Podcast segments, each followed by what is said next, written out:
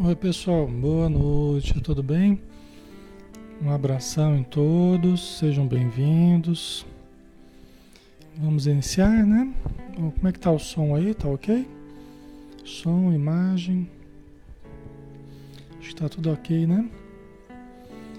Então vamos lá, vamos fazer nossa prece inicial, já estamos na hora, né? Vamos convidar a todos para fecharmos os nossos olhos e buscarmos então a preparação do nosso do nosso interior, da nossa mente, do nosso sentimento, da nossa sintonia com os espíritos amigos que aqui estão e que necessitam que nós abramos as portas da nossa alma para que eles possam nos lançar as sementes do amor, as sementes da fé, da alegria, da esperança no terreno fértil dos nossos corações e dos nossos pensamentos.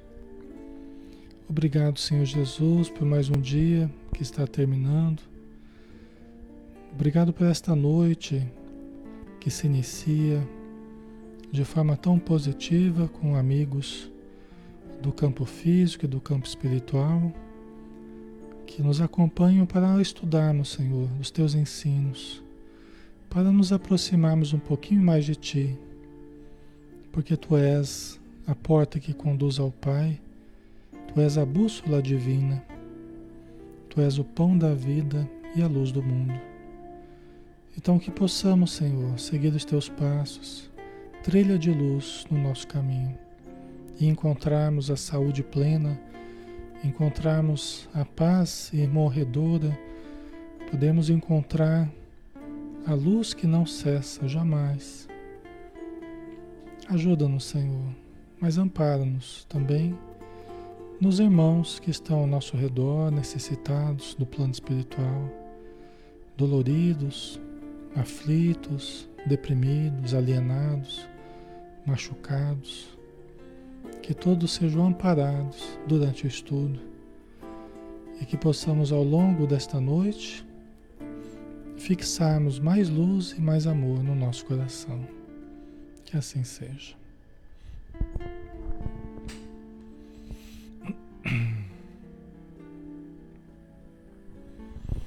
Ok, pessoal, boa noite a todos. Que Jesus abençoe a todos que estão chegando. Meu nome é Alexandre Camargo e nós falamos aqui de Campina Grande, na Paraíba, em nome da Sociedade Espírita Maria de Nazaré. Nós estamos aqui na página Espiritismo Brasil Chico Xavier, que nos permite estudar todas as noites, de segunda a sábado, às 20 horas. Tá? Então, todas as noites nós temos um estudo diferente, né, doutrinário, para que analisemos, para que conheçamos devagarzinho a doutrina espírita. Tá? Então hoje nós temos o Evangelho de Mateus na visão espírita, né? Nós estamos fazendo uma leitura espírita para que nós compreendamos, né? O que que nós, como é que nós podemos entender a, a, a doutrina espírita, né? Através da, de Jesus, né? Deixa eu só dar uma olhadinha aqui numa coisa. Peraí que deu uma falha aqui. Só um instantinho.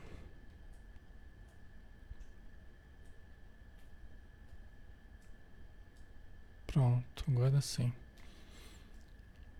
Então vamos lá, né? Capítulo 9 é cura de uma hemorragia e ressurreição da filha de um chefe. Tá? É, esse item, na verdade, é um, é um item duplo e composto, né? São duas situações é, diferentes num único item que a gente vai analisar. É que eles têm uma, uma ligação muito profunda, muito estreita, vocês já vão compreender. Tá? Então, capítulo 9, versículo 18. Enquanto Jesus lhes falava sobre essas coisas, veio um chefe e prostrou-se diante dele, dizendo: Minha filha acaba de morrer. Mas vem, impõe-lhe a mão e ela viverá. Levantando, Jesus o seguia juntamente com seus discípulos. Então vamos analisar, né? É, quem era esse chefe? Esse, esse, tópico, pessoal, ele está no, no, Evangelho de Marcos e de Lucas também. Está, inclusive, de uma forma mais completa, né? Mas dá para ver que é a mesma situação, tá? Então, quem é esse chefe? Né? Esse chefe ele se chama Jairo e é, é o chefe da sinagoga, não, o chefe do templo, ou é também conhecido como príncipe do templo. É o Jairo, né? E esse Jairo ele chegou diante de Jesus e se prostrou diante de Jesus. Que vê que era uma, era uma autoridade no templo de, de Jerusalém, né? Era uma autoridade, o Jairo, né? E ele se prostrou diante de Jesus, né? Dizendo: Minha filha acaba de morrer. Na verdade, num outro evangelho, fala que a minha filha está moribunda. Né? Quer dizer, ela estava naquele processo ali, quase morta, né? E aqui fala que a minha filha acaba de morrer. Mas vem, impõe-lhe a mão e ela viverá. Né? Você vê a fé que ele, que ele demonstrou, a reverência a Jesus, né? quer dizer, alguém que já estava acreditando bastante no que Jesus é, andava fazendo, né? de curas, né? auxiliando as pessoas. Né? Mas vem, impõe-lhe as mãos. Então aqui está uma coisa interessante também. Jesus, é, ele usou várias técnicas terapêuticas, né? entre elas a imposição de mãos. Quando a gente fala que dentro da doutrina espírita a gente procura a gente procura reviver os ensinos de Jesus na sua pureza, né? na origem do cristianismo. Né? Os espíritos falam que o espiritismo é o cristianismo redivivo, é a pureza dos ensinos do Cristo, é a prática do Cristo trazida novamente à tona para todos nós, para toda a humanidade, né? É assim que os espíritos ensinam. Né? Então veja que nas casas espíritas nós utilizamos a imposição de mãos. Né? Quer dizer, não apenas no Novo Testamento, mas também no Antigo Testamento nós vemos a, a, a imposição de mãos. Por quê? Porque sempre utilizaram este recurso de irradiar energias através das mãos. É interessante, mas a gente vê uma série de referências à imposição de mãos no Antigo Testamento. Né? Mas no Novo também, né? Jesus aí, né? E os seus discípulos também usaram a imposição de mãos, tá? Que é esse recurso que nós temos de orar, se conectar com o plano maior, né? Com o plano espiritual, com os espíritos amigos. É uma atitude, é uma técnica mediúnica, por isso que a gente fala, são os médiums passistas, são os médiums magnetizadores, que usam a força magnética que possuem, a força ectoplásmica, que é a mesma coisa, né? Ok? Então, sofrem a influência dos bons espíritos, recebem a influência dos bons espíritos, que se misturam às energias que nos são próprias, né? Essa força mediúnica que nós temos, essa energia vital, o ectoplasma, e nós irradiamos então essa força para o doente, para quem está precisando, seja do corpo, seja da alma, sejam problemas orgânicos, emocionais ou psíquicos, espirituais. Tá?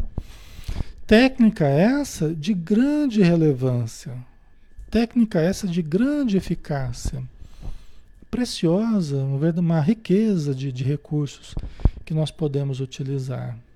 Tá? Muitos de vocês já devem ter tomado passe, né? Muitos de vocês já devem ter tomado passe. E quem não tomou poderá tomar nas casas espíritas, né? É, poderá receber a imposição de mãos, né? Tá? Ok? Na verdade, todos nós podemos vir a nos tornar Todos nós podemos vir a nos tornar trabalhadores na irradiação de energias curativas. Assim como todos nós temos o ectoplasma, temos essa força vital, os espíritos chamam de forças radiantes. No livro Nos Domínios da Mediunidade, né? Os espíritos falam que são forças radiantes, as forças ectoplásmicas, ou raios, raios ectoplásmicos. Né? Nós só precisamos de boa vontade e de disciplina, né? de estudo e disciplina. Né? Fundamentalmente, precisamos de amor, boa vontade e amor, né? mas aí a gente adiciona o estudo e a disciplina e a gente vai ter cada vez mais condição de aplicar o passe. Né? Nos parentes, até nos bichinhos de casa, no cachorro, gato. O André Luiz até fala que nós devemos, no livro Conduta Espírita, devemos aplicar também nos bichinhos. Né? Tem um capítulo lá que ele fala que nós devemos aplicar o passe nos bichinhos também, né? Nosso cachorro, nosso gato, passarinho, né? Então, mas na, na nossa família, naqueles que estão doentes, né? Às vezes uma visita, um lar, uma pessoa que está necessitada. Nesse momento de, de pandemia é complicado, né? É difícil a gente partir para isso porque é um risco, né? Então vamos fazer um abrir um parênteses aí. No momento não está fácil a situação, mas numa situação normal todos nós podemos utilizar na medida que formos criando condição para isso, né? É uma pessoa que está bem, né? Bem influenciada pelo alto que vai poder ajudar a pessoa que não está bem. Tá? Então, o, o chefe da, da sinagoga, o chefe do templo, né, falou: é, Minha filha acaba de morrer, mas vem, impõe-lhe a mão e ela viverá. Quer dizer, ele acreditava que até ela morrendo ela poderia voltar à vida, né? Levantando, Jesus o seguia juntamente com seus discípulos. Quer dizer, Jesus não titubeou e foi junto com Jairo para verificar a situação, como é que estava, né? Para ajudá-lo. Só que no meio do caminho, aí que tá, por isso que são duas situações, né? Enquanto ia, certa mulher que sofria de um fluxo de sangue fazia 12 anos. No meio do caminho, né? Jesus estava andando ali no meio da multidão, tal. E essa mulher que sofria de um fluxo de sangue fazia 12 anos. Eu sempre achei, aqui vai um, um parênteses, eu sempre achei que esse fluxo de sangue era um, um problema, um distúrbio ali é, menstrual que ela tinha. Eu sempre achei que era isso. Né? Que a pessoa tinha lá um fluxo de sangue contínuo, ou quase contínuo, há 12 anos que estava sofrendo com fluxo de sangue. Eu achava que era, que era menstrual, né? Só que a gente vai verificar no livro Premissas do Reino, da, do Espírito Amélia Rodrigues, através do Divaldo Franco, que não era, não era uma questão menstrual, era uma hemorroida. Diz a Amélia Rodrigues que ela tinha um problema de hemorroida, dores e o fluxo de sangue, hemorragia contínua, que devia ser um negócio altamente constrangedor, conforme ela fala, né? Porque as pessoas achavam que ela era uma pessoa impura. Né? As pessoas doentes, elas eram tratadas como pessoas impuras, né? Ainda mais dependendo do tipo de doença, que expunha mais a pessoa, a pessoa era realmente rechaçada, né? Então ela sofria muitas humilhações, essa mulher, né? Tá? Ok, então o problema dela era hemorroida, né? Aqui não vai fazer muita diferença para a gente, mas só para vocês entenderem, poderem pesquisar também nesse livro aí, né? Primícias do Reino, tá? Tem em formato virtual, inclusive PDF para vocês, tá? Então ela se aproximou no meio da multidão. Esse, esse assunto aqui também é citado é, em outros evangelhos, tá? Então a gente sabe um pouquinho mais do que foi por também conhecermos os outros evangelhos, tá? Então, é, enquanto ia, certa mulher que sofria de um fluxo de sangue fazia 12 anos aproximou-se dele por trás e tocou-lhe a orla da veste. Então Jesus estava de costas, estava passando com, com seus discípulos e ela, na esperança, ela pensava: se eu pelo menos tocar nas vestes dele, eu vou me curar. Ela tinha essa certeza dentro dela. Né? Ela tinha essa certeza que pelo menos tocasse a roupa dele, ela iria se curar. Então veja a confiança com que ela foi, veja a predisposição com que ela foi, né? E ela efetivamente tocou a veste de Jesus, né? Aí, aqui até diz no versículo 21, pois dizia consigo, será bastante que eu toque a sua veste e ficarei curada, né? Jesus voltando-se e vendo-a, disse-lhe, ânimo minha filha, a tua fé te salvou. Desde aquele momento a mulher foi salva, né? Ficou curada da, da, da doença que ela trazia. Mas a gente sabe que teve mais coisa aí no meio, né? Nós sabemos que a gente está fazendo o evangelho de Mateus e os outros evangelhos às vezes têm outras informações que, que complementam, né? Por isso, inclusive, que Paulo de Tarso pediu para os outros discípulos que também escrevessem outros evangelhos complementando as lições, porque ele percebeu que estavam faltando informações, informações importantes, né? E Paulo que estimulou, Paulo de Tarso que estimulou os outros a também escreverem, né? A mulher, quando ela tocou em Jesus, Jesus parou. E aí falou assim: alguém me tocou. Aí os discípulos falaram assim: mas senhor, como é que o senhor fala alguém me tocou? A gente está todo mundo empurrando todo mundo aqui. Estava passando no meio da multidão, aquele espreme todo lá. E, e Jesus falou: alguém me tocou porque eu senti que de mim saiu virtude. Olha que interessante, né? Ele nem sabia quem tinha tocado ele. Mas alguém o tocou de maneira especial. Alguém se aproximou dele de maneira especial. É como se você liga, você liga o fio na tomada ali, alguém tocou ele, correu uma energia diferente que ele percebeu. Sabe quando alguém chega e toca a gente ali, a gente sente um arrepio, sente uma, uma energia diferente? Deve ter sido algo assim. Jesus percebeu que correu, correu uma energia diferente. Porque eu senti que de mim saiu virtude. De mim saiu uma energia curativa, saiu uma energia virtuosa. Olha que interessante, né? Jesus, né? Vê o poder da fé, né? A predisposição, né? Por isso que a pessoa, quando ela está preparada para receber ajuda, a pessoa, quando ela está predisposta a receber ajuda, é uma maravilha, né? Tudo que a gente faz dá certo, tudo que a gente. Parece que a coisa flui, né? Ajuda espiritual flui, ajuda material flui, parece que tudo funciona, né? Por isso que nós temos que ter boa vontade acima de tudo, né? Boa vontade, esperança. Precisamos fortalecer nossa fé, né? Porque isso facilita muito a ajuda espiritual, né? Facilita muito a ajuda em todos os sentidos, né? Em todos os sentidos, né? E aí a mulher, ela acabou, é, ela acabou falando, falei, fui eu, Senhor. Né? Aí ela meio acanhada tal, mas ela se aproximou de Jesus e ela né, falou que era ela que tinha tocado. Ela sabia, né? Ela sabia, né? Porque ela sabe, ela sabia como que ela tinha se aproximado de Jesus. E aí Jesus voltando, se vendo-a, disse-lhe: "Ânimo, minha filha, a tua fé te salvou".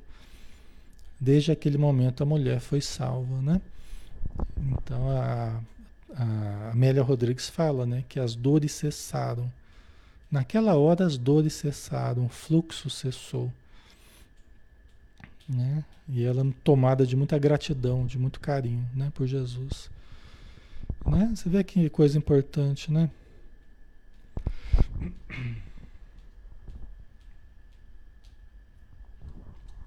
Por isso que tem algo, né? Tem algo que é nosso. Tem algo que nós temos que oferecer. Até eu estava lembrando agora, né, da multiplicação dos peixes, dos pães, né? É, o Emmanuel até chama atenção para esse tópico, não é esse que nós estamos analisando, mas também a gente pode fazer uma conexão com este, né? Quando a multidão estava ali necessitada, faminta, não tinha recursos, Jesus o que, que ele fez? Ele perguntou para os discípulos: Que tendes? Que tendes? O que, que vocês têm aí? Né? O que, que vocês têm? Aí os discípulos, Senhor, nós temos é, é, alguns pães, três peixinhos, uma coisa assim, três peixinhos e dois pães, alguma coisa assim, que eu não me lembro literalmente, né? Mas era pouco, né? Mas Jesus, ele, ele fez questão de perguntar, o que, que vocês têm aí para oferecer? Né? Olha que interessante. A gente tem que ter alguma coisa também para oferecer, né? O que tendes? Senhor, uns pães e uns peixinhos. Bom, então vamos lá. Vamos trabalhar, né? Vamos trabalhar com isso, né? E foi o que Jesus fez, multiplicando os recursos de forma maravilhosa, né? Então é uma lição importante, né? A lição de que nós temos que oferecer alguma coisa, né? Nós temos que dar alguma coisa, até para que possamos receber né? O dar alguma coisa aqui no caso é a boa vontade. Acima de tudo, boa vontade, confiança, fé, né? que faz com que os recursos se multipliquem também. As possibilidades se enriquecem, se multiplicam. Né? Ok. A Jamília, os médicos terrenos diziam que eu não iria mais engravidar. Tentei 16 anos. Fiz cirurgias e nada, mas eu nunca perdi a fé. Hoje tenho um casal de filhos lindos. Que legal, Jamile. Parabéns, viu? É o prêmio que você tem, né? Por, por, por, continuar acreditando, continuar buscando, continuar tendo fé, esperança, né? Muito bom. Um bom exemplo aí, né? Ok. O Manuel colocou a faísca sai da gente, né? É verdade, né? É, tem que ter alguma, alguma faísquinha ali para. Ana Diniz, temos que dividir para multiplicar, né? O amor é assim, né? Diz que o amor é. Quanto mais se divide, mais multiplica, né? Mais ele cresce. Quanto mais se doa, mais ele cresce. Ele tem uma contabilidade meio diferente, o amor, né? Quanto mais você dá, mais, ele, mais você tem. Quanto mais se divide, mais se multiplica. Né? A Bianca colocou: o que fazer para fortalecer a fé? Né? É uma pergunta interessante, né? É, a boa vontade diante das adversidades. Né? A, no, o terreno fértil da, da fé é, são as adversidades, onde a fé mais se, mais se estrutura. Tá? É na adversidade. Não são nos momentos, não é nos momentos felizes, tranquilos, não. É nos momentos difíceis que a fé ela se estrutura. Não é? Então, a gente tendo boa vontade nos momentos de, de, adversidade, a gente vai conquistando a fé. A fé vai sendo resultado da experiência, das experiências que a gente vai vivendo, do enfrentamento com as situações que a gente está passando, né? Um enfrentamento de uma forma positiva, né? Tá? Então a fé e lógico, né? A, a fé raciocinada que o Espiritismo nos proporciona, então é fruto também do estudo, né? Conforme a gente vai entendendo melhor algumas coisas, a nossa fé também vai se estruturando de uma forma melhor, tá? Tem uma parte que é uma parte meio é, que não tem muito a ver com a racionalidade, né? Mas tem uma grande parte aí da fé que tem a ver sim com a racionalidade, tem a ver com o entendimento, tá? Ok. Então estudar, analisar, refletir é um exercício, né? Toda vez que a gente ora, nós estamos exercitando um pouquinho mais a nossa fé a nossa confiança em Deus, nossa relação com Deus, tá? É um exercício a fé, né? Para que ela se desenvolva, certo?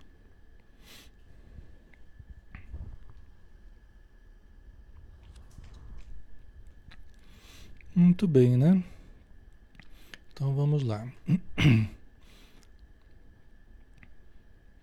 Aí é, nós temos que lembrar que ela, ele encontrou a mulher hemorroíça, né? Ele encontrou no meio do caminho que ele estava indo para casa do Jairo, para cuidar da filha de Jairo, uma menina de 12 anos, tá? Que aparentemente estava morta, tá? Aparentemente estava morta. E até a gente pode pensar que essas situações, elas podem até ter sido colocadas juntas, né? Esse, esse fenômeno da mulher hemorroíça ali, essa situação específica, até para fortalecer a fé de Jairo. A espiritualidade, né, Jesus, eles podem ter programado até essa circunstância, até para fortalecer a fé de Jairo, porque provavelmente precisaria, né, que ele, que ele que ele visse né, esse fenômeno para que ele se sentisse mais fortalecido. Né? É uma coisa que a gente pode até pensar também.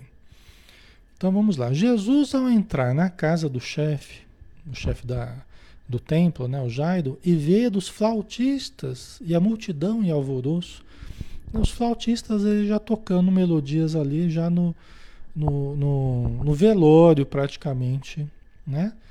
um procedimento ali já do velório da menina.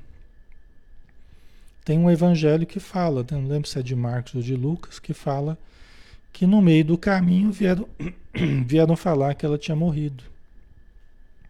Né? E até um, é, uma pessoa do templo foi até falar para Jairo, mas por que, que você foi, por que, que você foi é, é, é, tomar o tempo do mestre, né, de Jesus, né? Por que, que você foi tomar o tempo do mestre? se ela já está morta. Quer dizer, não precisava de, não precisava ter trazido Jesus aqui, se ela já estava morta, né? Alguém falou para Jairo, né? Mas aí Jesus, quando ele entrou na casa, ele disse: Retirai-vos todos daqui, porque a menina não morreu, está dormindo. E caçoavam dele. As pessoas que estavam lá no velório da menina começaram a tirar sarro de Jesus, começaram a caçoar dele. Porque tudo estava lá preparado já para o sepultamento da menina, né? Já estavam no velório ali da menina. Tá? E nós sabemos que Jesus pediu para. Nós sabemos nós sabemos que Jesus pediu para saírem todos, como fala aqui, né? E deixou apenas quem? É, o pai e a mãe da menina, Jairo e a sua esposa, né? E Pedro, Tiago e João. Né? Jesus ele utilizava, parece que era dos médiums, parece que era dos médiums de preferência de Jesus. Pedro, Tiago e João. No Monte Tabor também, na materialização do Monte Tabor, que apareceu Moisés e Elias. Quem que estava lá? Pedro, Tiago e João. Né? Então parece que diante de, de situações que exigiam talvez uma energia vital, uma força ectoplásmica, né? Doação de fluidos ali, estava lá com os três junto dele. Né? Nos parece isso. Né? Então ficou lá Pedro, Tiago e João e o, e o casal, os pais da menina, né? E aí o que aconteceu? Vamos ver aqui. O pessoal estava tirando sarro, tal, ninguém estava acreditando, né? Mas Jesus falando que a menina ela estava dormindo. Então deveria ser uma situação, deveria ser uma situação em que ela efetivamente não tinha se desligado totalmente do corpo. Provavelmente ela não havia se desligado totalmente do corpo. Não havia realmente, efetivamente morrido. Né? Ela não havia efetivamente morrido. Ela poderia estar, né? poderia ter tido uma parada cardíaca. Né? A gente não usa técnica de ressuscitamento, né? não é assim que fala? Que hoje aplicam lá tuf, né? o choque para voltar o coração ali, para voltar a ter um sinal vital ali, não é assim? Eu não entendo muita coisa, mas. Né? Então poderia ter tido uma parada cardíaca, poderia estar num estado, um estado letárgico, poderia estar num, num tal desligamento do corpo que estava ali no estado letárgico. Né? Tem muita gente que já foi enterrado vivo, né? porque entrou num, num estado letárgico, né? inclusive sem sinais vitais, e as pessoas achavam que a pessoa estava morta. Né? Mas não estava, né? Ok? Então, eh, nós sabemos que a morte, efetivamente, ela só, ela só se efetiva, vamos dizer assim, né? quando há o rompimento, o desligamento total do espírito com relação ao corpo. Né? Aí realmente não tem mais volta. Né? Mas Jesus, Jesus devia estar tá vendo, ele devia estar tá vendo a situação. Né? Eu já devia estar, tá Jesus com, a, com os potenciais ele já devia ter visto qual era a situação. Talvez ele tinha visto a menina fora do corpo, ligada ao corpo, mas sem conseguir voltar ao corpo. Né? Então ele fala, a menina dorme, né? A menina dorme. Tá? A Helena, estado cataléptico, né? É a catalepsia, né? É. É verdade. Tem a catalepsia e a letargia, né? Um é parcial e outro é, é, é, é o corpo todo, né? É. Isso mesmo. Ok? Então vamos ver, né? Quando há essa ligação ainda, há possibilidade de retorno à vida, né? Então vamos lá. Mas assim que a multidão foi removida para fora, ele entrou, tomou-a pela mão e ela se levantou. Então olha que interessante, Jesus, ele sabia que iria precisar criar um ambiente específico ali. E que estava um tumulto danado ali. Os flautistas, o pessoal lá, os parentes, os amigos. Né? Tava um tumulto ali. E ele sabia que ia precisar de um ambiente específico para ajustar ali o retorno da menina ao corpo. Então o que, que ele fez? Removeu todo mundo, só deixou quem iria ajudar. Né? E os pais da menina. Né? Então ele ajustou o ambiente ali, tomou pela mão e disse, aqui não fala, nesse evangelho não, fa, não fala, mas ele disse, Talita cumi, menina, levante-se. Talita cumi. Né? Deu uma ordem.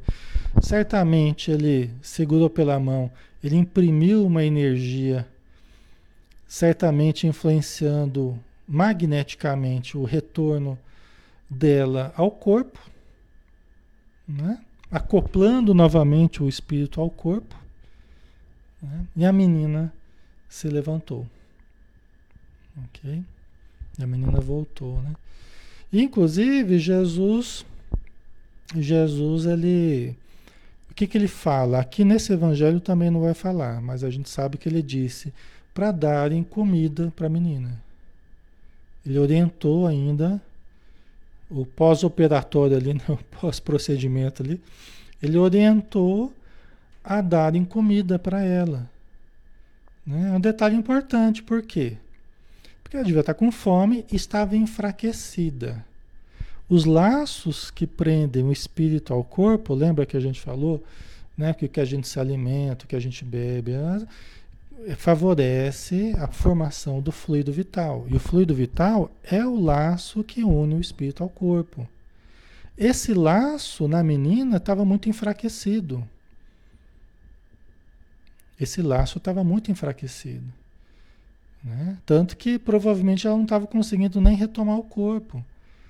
Ela podia estar ali até aflita espiritualmente, querendo retomar. Mãe, eu estou aqui. Podia estar acontecendo, eu não sei, não está escrito isso, mas né, poderia até estar acontecendo isso. A pessoa tentando voltar para o corpo não consegue. Ela está muito enfraquecida, está faltando aquele elo de ligação com o corpo. Né? A gente não sabe desde quando que ela estava adoentada, né? Não conta, né? Aqui não conta, tá? Certo? Mas aí com o potencial magnético de Jesus, com o auxílio de Jesus, né? Ela conseguiu voltar ao corpo. Mas aí Jesus falou, olha, dá comida para a menina, tá? Vamos dar uma fortalecida nela para que ela retome as funções fisiológicas direitinho, para que ela se enraize no corpo de novo, para que ela consiga se ajustar perispiritualmente junto com o corpo físico, tá? Ok, pessoal? Que é aquilo que eu estava falando para vocês, né? Esses dias atrás, né? Às vezes nas dietas lá que, né? Às vezes começa a enfraquecer muito o corpo, favorece até o desligamento, não que vai morrer por causa disso, não é isso que eu estou dizendo, né? Mas às vezes até um potencial mediúnico aparece, né? Por quê? Porque afrouxam os laços do espírito com relação ao corpo. Às vezes a pessoa fica mais sensível, né, mediunicamente. Talvez essa menina até tivesse um potencial mediúnico, tivesse um potencial sonambúlico, talvez a gente não sabe. Talvez ela estivesse num estado sonambúlico, né? Estivesse aí no estado cataléptico, né? Que é um nível muito profundo de desligamento do, do, do corpo, né?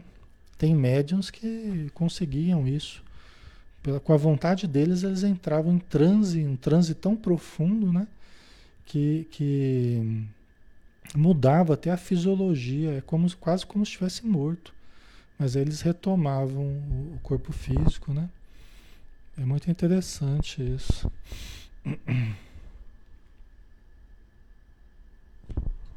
A Ivone Pereira a médium, né, uma grande médium espírita que escreveu Memória de um Suicida, entre outros livros, né? É, no Invisível, não, no Invisível não, no Invisível é Leon Denis, né?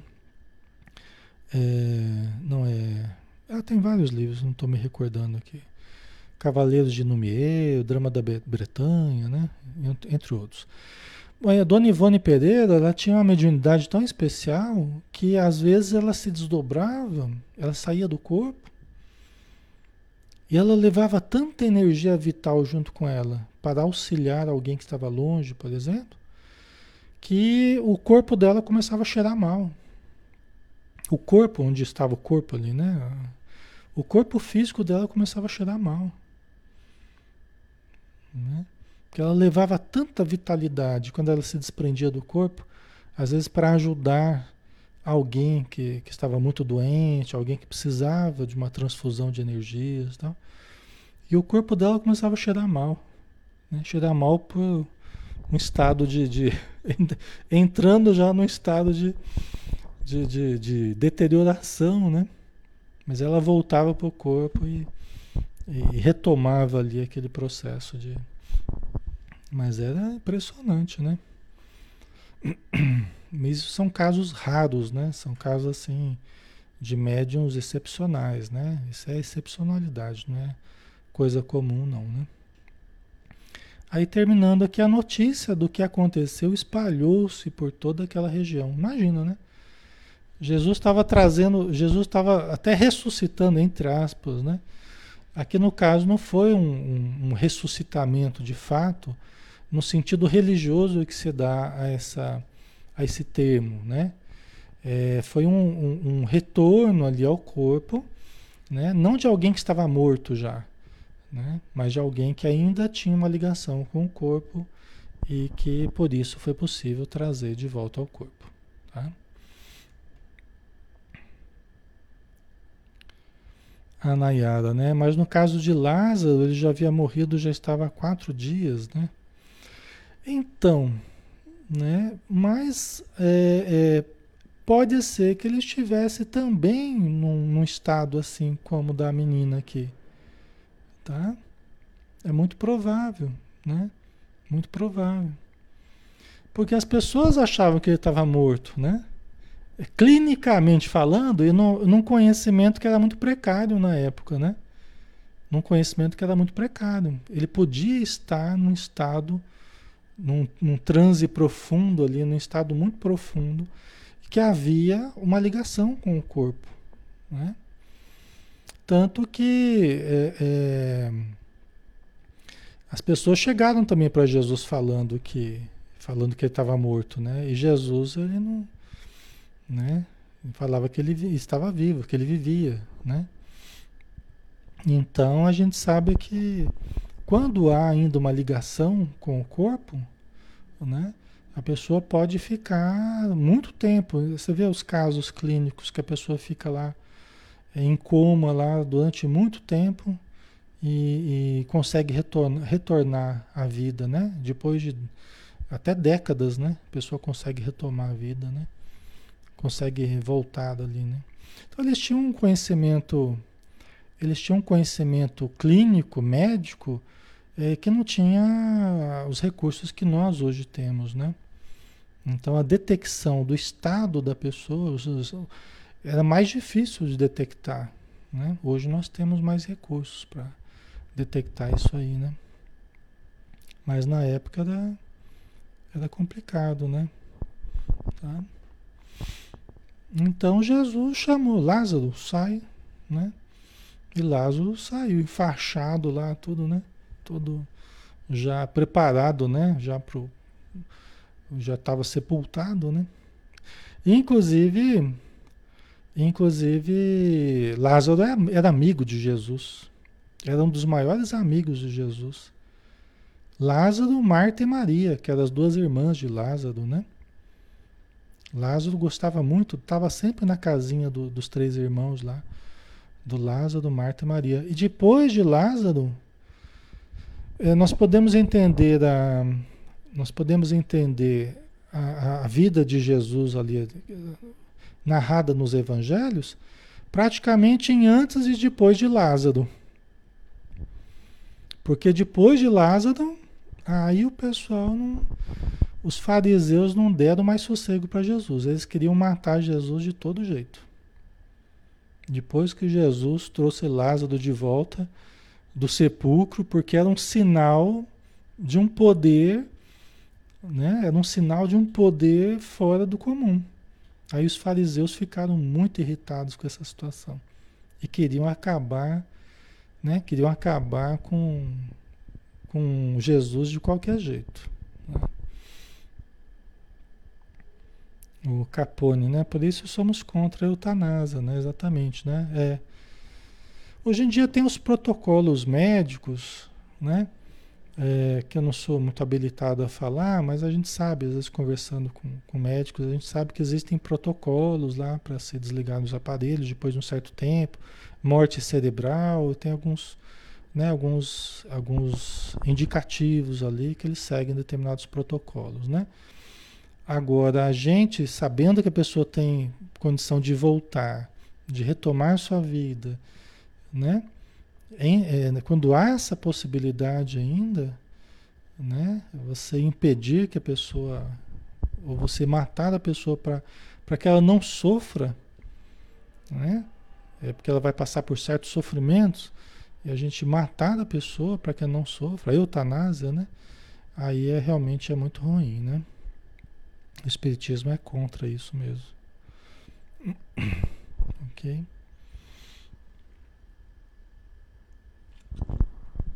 Certo? A Mari, né? Muita gente foi enterrada viva, né? É. Eu acredito que ainda seja, viu? Dependendo da região no planeta, né? Dependendo dos conhecimentos da, da região, né? O, o, a questão cultural, os instrumentos que tenham, isso ainda deve acontecer, deve acontecer ainda, né? Tá? Ok? Então vamos lá, notícia correu pela região, né? Aí continuando, nós temos um tempinho ainda, acho que dá para a gente ir para um outro item aqui, né? Que é a cura de dois cegos. É, o, item, o versículo 27. Né? Partindo Jesus dali, puseram-se a segui-lo dois cegos. Você vê que a coisa não tinha sossego, né? Jesus não tinha sossego, né? Era, era sair de uma situação e entrar em outra, né? Sair de outra e entrar em outra. Partindo Jesus dali, puseram-se a segui-lo dois cegos que gritavam e diziam: Filho de Davi, tem compaixão de nós. Filho de Davi, tem compaixão de nós. Os dois cegos, né? Gritando. Quando entrou em casa, os cegos aproximaram-se dele. Jesus lhes perguntou: Crede vós que tem o poder de fazer isso? Eles responderam: Sim, Senhor. Então tocou-lhes os olhos e disse: Seja feito segundo a vossa fé. Né? De novo, a questão da predisposição, de novo, o poder que você dá pela predisposição que você tenha, pela fé que você cultive, né? Então, vocês creem que eu, que eu tenho poder para fazer isso? Né? E aquela situação que eu, que eu coloquei para vocês outro dia, né? É, que conta né, nos, evangelhos, nos evangelhos a gente vê que em Nazaré, aquela cidade onde Jesus cresceu, é, Jesus ele fez poucas, poucos milagres, ele fez poucas curas. Né? Por quê? Porque havia uma grande incredulidade na cidade de Nazaré. Vê que coisa, né? A cidade que Jesus cresceu. As pessoas, quando nos conhecem, elas não põem fé na gente, né? Não é assim? Aí Jesus até fala assim, né? Não há profeta sem honra a não ser na sua própria casa. Não há profeta sem honra a não ser na sua própria casa, né? Entre os seus familiares, entre a, a, a sua cidade, né? Geralmente as pessoas não, não, não põem fé. E aí Jesus, você vê que você vê que mesmo Jesus, ele não talvez ele não tivesse em Nazaré essa predisposição que a gente está falando aqui. O que dá a entender isso, que ele não tinha em Nazaré essa predisposição. Né? Você vê a importância de nós acreditarmos, né? de nós termos boa vontade, de nós termos a fé. Né? Não quer dizer que quem, quem vai aplicar o passe tem o poder de curar todo mundo, tem o poder. Não, não é assim. Depende do quanto aquela pessoa está também favorecendo a sua cura, favorecendo a sua melhora, favorecendo a, a entrada daquela energia curativa. Às vezes, uma coisa interessante, né? às vezes a gente vai aplicar passe em alguém, na casa espírita mesmo pode ser, né? Você está lá na câmara de passe, vai entrando as pessoas, a gente vai lá de 10 em 10 ou de 5 em 5, a gente vai lá aplicar o passe na pessoa. Às vezes a gente vai aplicar o passe, a gente sente, conforme a gente vai irradiando as energias, né? A gente sente quase como se tivesse uma, uma couraça em torno da pessoa, como se tivesse uma redoma assim, em torno da pessoa. É como se a pessoa tivesse ali meio impermeável ali tomando passe. Principalmente se é a primeira vez que ela está indo. É interessante isso. A gente chega a sentir mesmo, como se aquilo não estava é como se a energia não estivesse entrando ali, né? Talvez porque a pessoa está duvidando, porque a pessoa não está predisposta, né? Só está lá porque a mãe pediu, porque o irmão chamou, porque o pai exigiu, né? Está lá blindada, né, Adriana? Exatamente. Está lá blindada, né? Protegida por ela mesma, né? Bloqueada, né? E muitas vezes essa mesma pessoa, na próxima vez que ela vem, às vezes ela já vem um pouco diferente. Né? Aí você já sente já que a energia parece que já corre mais livre ali. É como se estivesse entrando mesmo ali no seu campo energético, né? fazendo o caminho que precisa ser feito. Né?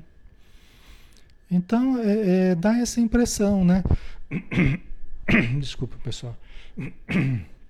É lógico que essa é uma ciência nova, né? Está sendo estudada, está sendo pesquisada, nós vamos observando, né? Quem trabalha com os passes, com a bioenergia, vai observando, vai desenvolvendo essa tecnologia e essa percepção, né? Então não são coisas que, que a gente tenha já matematicamente provado, né? Mas são percepções que a gente vai tendo, né? Conforme a prática que a gente vai. Ok? Então, eles responderam: Sim, Senhor, né? nós, nós acreditamos né, que o Senhor pode fazer isso. Então tocou-lhes os olhos e disse: Seja feito segundo a vossa fé. Seja feito segundo a vossa fé. Né? Então, quando a pessoa acredita e quando se estabelece a ligação entre o receptor e o doador, baseado nessa crença, na vontade de ajudar e na vontade de ser ajudado, aí você fecha mais facilmente esse, esse circuito de forças. Né? Você estabelece mais facilmente esse circuito de forças. Né? Por isso que quando a gente está, por isso que quando a gente está fazendo estudo aqui, né, é muito importante que a gente esteja, todo mundo esteja ligado no estudo, né, para fechar esse circuito de forças, né? Todo mundo esteja ali acompanhando, né, as leituras, as opiniões, né? A gente esteja né, evitando divagação, né, minha mente indo para outros lugares, para que nós fechemos esse circuito de forças, né? A oração, né, na hora que nós estamos fazendo a prece, todo mundo orar, né, junto, também está favorecendo o auxílio da espiritualidade, que vem nos aplicando passe, vem nos socorrendo, mas quanto mais a gente se abrir a esse, esse auxílio, mais esse auxílio se, se efetiva, né? né? Isso é bem legal, né, pessoal? E por isso que a gente acaba recebendo de acordo com o nível de receptividade que a gente demonstra, né? Quanto mais receptividade e mais fé, maior é o benefício que a gente terá, né? Ok ali, às vezes percebo os espíritos saindo também da pessoa, se desconectando da pessoa, né? Aqueles que estavam ali meio conectados, né, Lia? Você vê que legal, né? Na sua percepção, quando está aplicando passe, né? Então, dependendo do, do, do médium passista, né? Às vezes ele tem não apenas a capacidade radiante das energias, mas ele tem também a visão, né? A evidência. Então ele está vendo ali algumas energias em torno da pessoa, algumas presenças, né?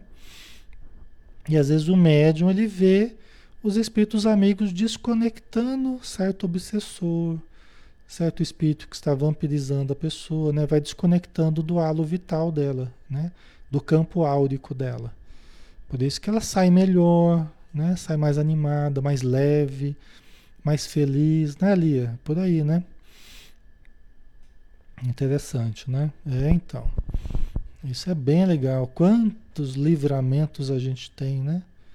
Aqui mesmo no estudo, não precisa ser nem na casa espírita ou na câmara de paz. Aqui mesmo, quantos livramentos, né? Certamente centenas aí, todos os dias, né? que os espíritos acabam desconectando alguns, alguns sofredores de perto de nós, né? Para levarem aos hospitais espirituais, né? Para ajudá-los, né?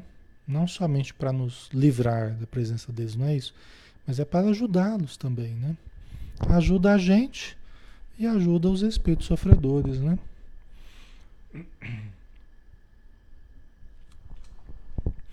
Aí a gente começa a voltar ao normal, né? Aí, come, aí somem certos sintomas. Não sei se vocês já sentiram, mas às vezes num estudo aqui mesmo, vocês já sentiram? Às vezes certos sintomas desaparecem.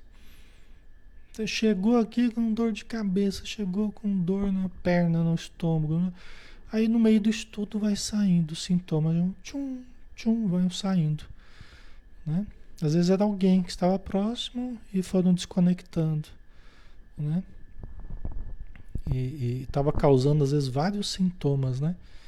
Vários desconfortos, apreensões, emoções específicas.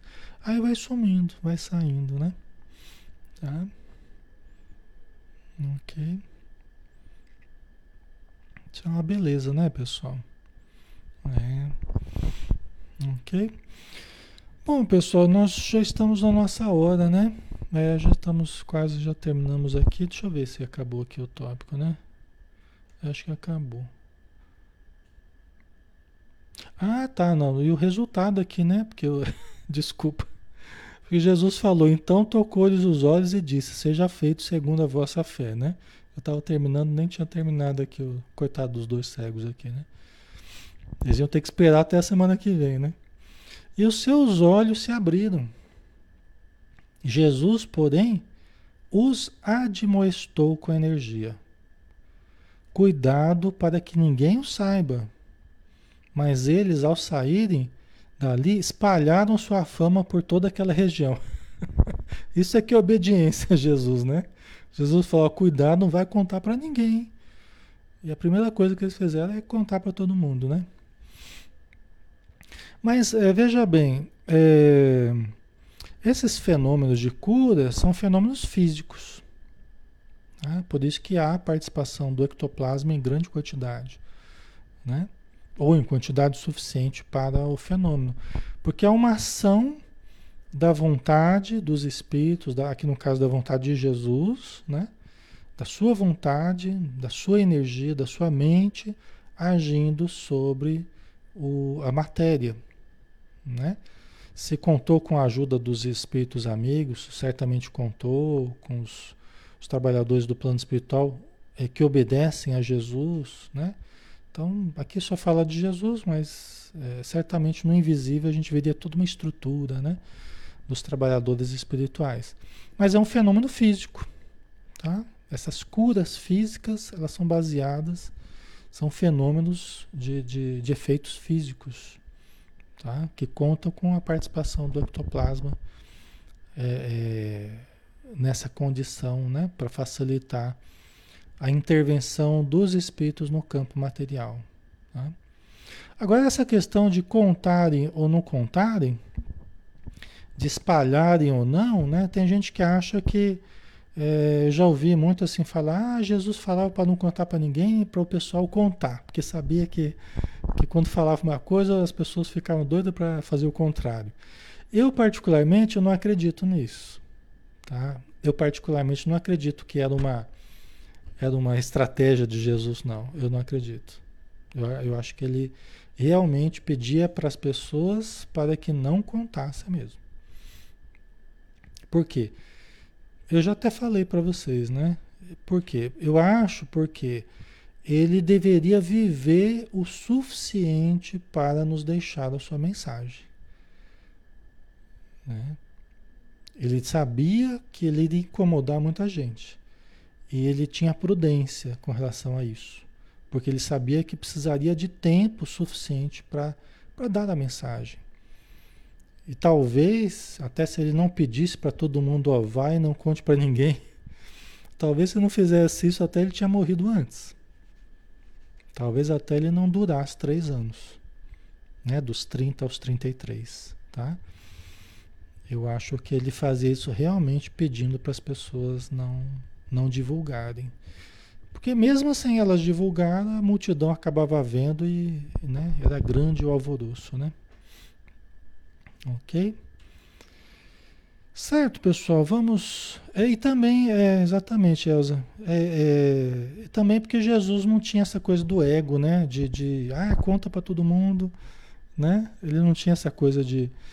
de é, como é que a gente fala, né? De se promover através do, do, do, das, suas, das suas curas, né? Não era esse o objetivo. O objetivo era a compaixão dele com os necessitados e a vontade de auxiliá-los, né? Então, não era um, uma necessidade egóica, né? É, é por aí, né? Eu também acho. Muito bem, né? Vamos finalizar então, pessoal, para não ficar muito comprido, né? Nós já encerramos o estudo de hoje. Vamos novamente agradecer então, todos nós. Agradecemos a Jesus por esses exemplos tão, tão luminosos, tão amorosos, esse amor que mudou o planeta e ainda continua mudando e que vai vencer, assim como vai vencer dentro de nós também, pela nossa adesão progressiva à sua mensagem, nossa adesão progressiva aos seus exemplos, até porque todos nós, Senhor, encontramos muitas dificuldades para desprendermos-nos dos hábitos antigos, dos conceitos passados, das necessidades da matéria.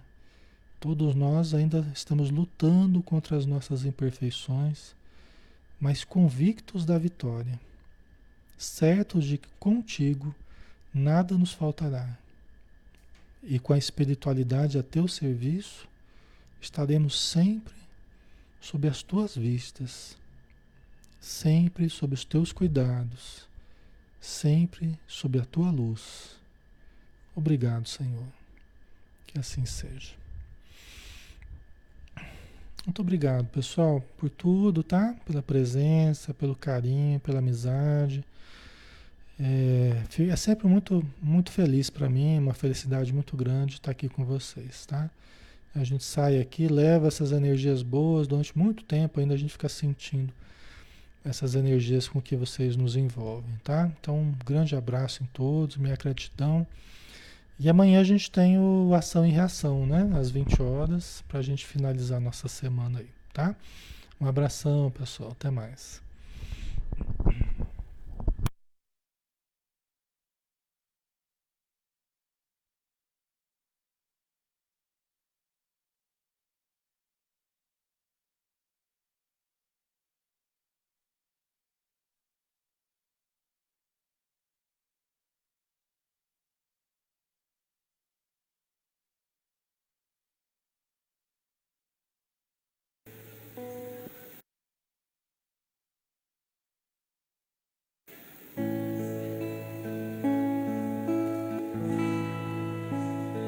Senhor meu Deus, quando eu maravilhado fico a pensar nas obras de tuas mãos, estrelas mil a cintilar no espaço de teu poder em manifestação.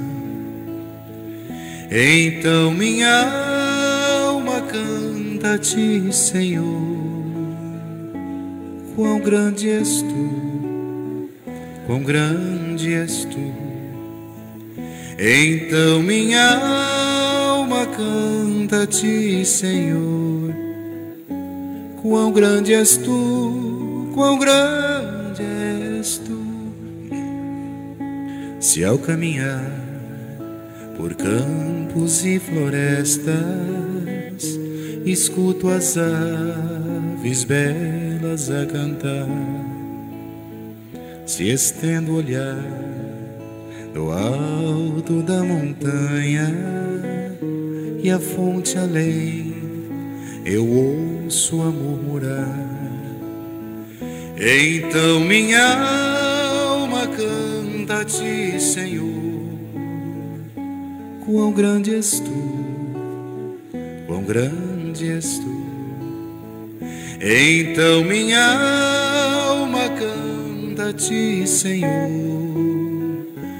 Quão grande és tu, quão grande és tu.